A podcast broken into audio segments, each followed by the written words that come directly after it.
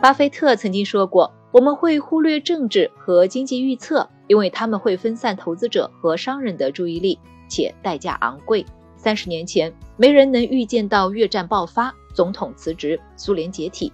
然而，这些轰动全球的大事件，既没有影响格雷厄姆的投资准则，也没有影响投资者用合理价格买入优质资产。事实证明，我们往往能在大事件引发的恐慌到达顶点时，成交最划算的买卖。恐慌是狂热者的敌人，也是市场基本准则遵守者的朋友。你好，欢迎收听简七周报。想提升经济敏感度，抓住更多投资机会的小伙伴，赠送你十五天简七 VIP，在公众号“简七独裁回复“电台”免费领取。一起来听听本周的内容吧。第一条解读来听一听电煤价格。昨天。发改委发布了进一步完善煤炭市场价格形成机制的通知，文件设定了重点地区煤炭的中长期交易价格区间。受到消息影响，煤炭行业股价普遍跌了百分之二以上。这意味着什么呢？煤炭被誉为“黑色的金子”，是世界上使用的最广泛的能源之一。我国是富煤贫油少气的国家，这也就决定了煤炭在能源生产和消费中的主导地位。尽管在新能源快速发展，风电、光伏、核电贡献不断提升的情况下，依靠煤炭的火力发电占比逐年下降，但仍保持在百分之七十以上。火电的稳定性就显得尤为突出。去年夏天，不少地区陆续出现电力供应紧张，导致停工停产，这背后就与煤炭价格不断上涨、刷新历史新高有关系。为了降低煤炭价格波动可能带来的用电影响，这次通知里主要明确了两点：一是要引导煤炭价格在合理区间运行。从目前阶段看，秦皇岛港的煤炭价格在每吨五百七十到七百七十元之间较为合理。这意味着，如果煤价摸到了上限，每吨七百七十元，还能保证那些燃烧煤炭的发电企业正常发电，不会因为煤炭的进货成本太高而亏损严重。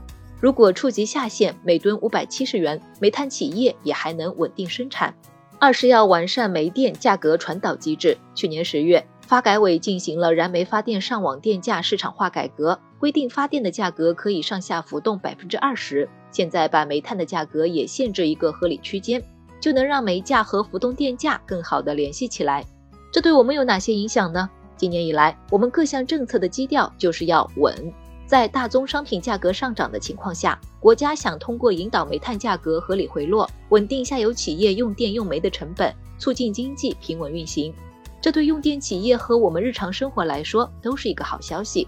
不过，对于煤炭企业来说，相当于公司的利润被锁定，即便煤炭价格再怎么涨，也不能超过上限价格出售。从投资来看，短期内煤炭行业可能会有一定压力。不过在长期，国家的价格区间也会根据市场总体情况调整的，不用太过担心。第二条解读来听一听阿里的财报。周四晚上，阿里巴巴公布了截至去年十二月底的三季度财报，公司本季收入两千四百二十五亿，低于市场预期两千四百六十三亿元，同比增速也只有百分之十，是在美国上市以来的最差成绩。这意味着什么呢？阿里这份成绩单显然不大让人满意，有三点值得关注：用户增长差强人意。本季度阿里国内电商用户，包括淘宝天猫、盒马银泰、幺六八八等年活买家净增一千九百万，整体达到了八点八亿。其中淘特，也就是淘宝特价版贡献很大，净增长三千九百万。电商平台业绩跳水，淘宝天猫等平台的客户管理收入出现了史无前例的同比负增长，同比是负百分之一点三。主要是电商行业越来越卷，阿里加大了对商家的支持力度。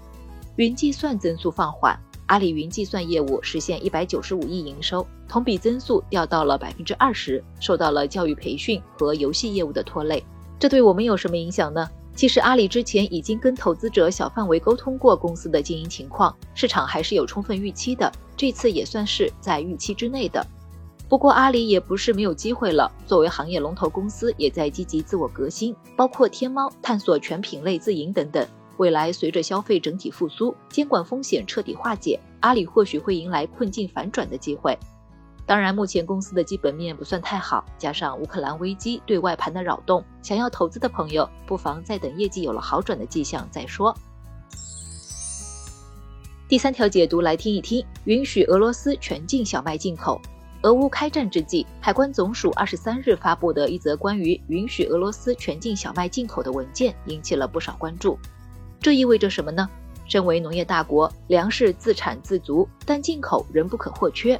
根据海关总署的数据，从两千年以来，我国小麦的进口每年都在增加。去年我国进口小麦增幅接近百分之十七，原因主要有两点：一是国内特殊消费商品需要进口一些海外品种小麦，这就好比超市里既能看到我国的稻花香大米，也有人会买泰国香米；二是国内养猪也需要进口大量小麦，用来当做猪饲料。不过也并不是所有地方都能往我们这儿输入小麦。这次海关总署的文件虽然强调了全境，但第一条就提到了不包括那些患有病菌的小麦地区。这对我们有什么影响呢？一方面释放了加强与俄罗斯农业贸易的信号。俄罗斯作为小麦出口大国，眼下与乌克兰的战局未平，两地都是世界粮食重要产地，可能会给全球的粮食供应和粮食价格带来一定影响。所以放开与俄罗斯的小麦进口，也是基于长远的考虑。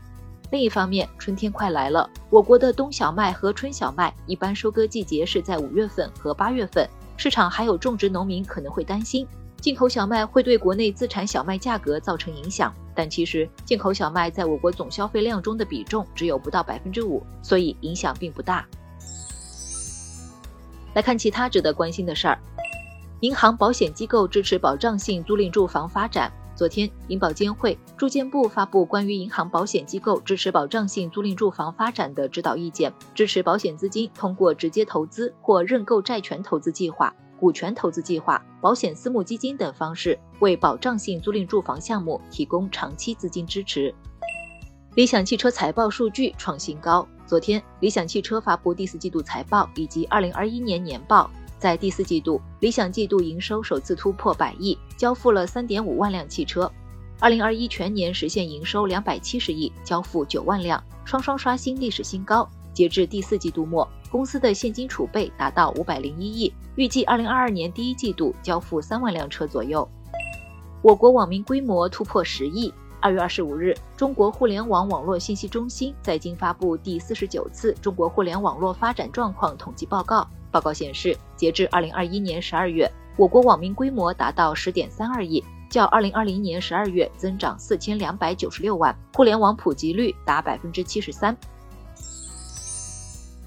最后简单总结一下，我们一起了解了电煤价格推出新机制，然后为你解读了阿里巴巴最新一期财报，最后和你聊了聊允许俄罗斯全境小麦进口的文件。感谢收听《简七周报》，喜欢本期内容的话，欢迎分享给朋友，免费收听。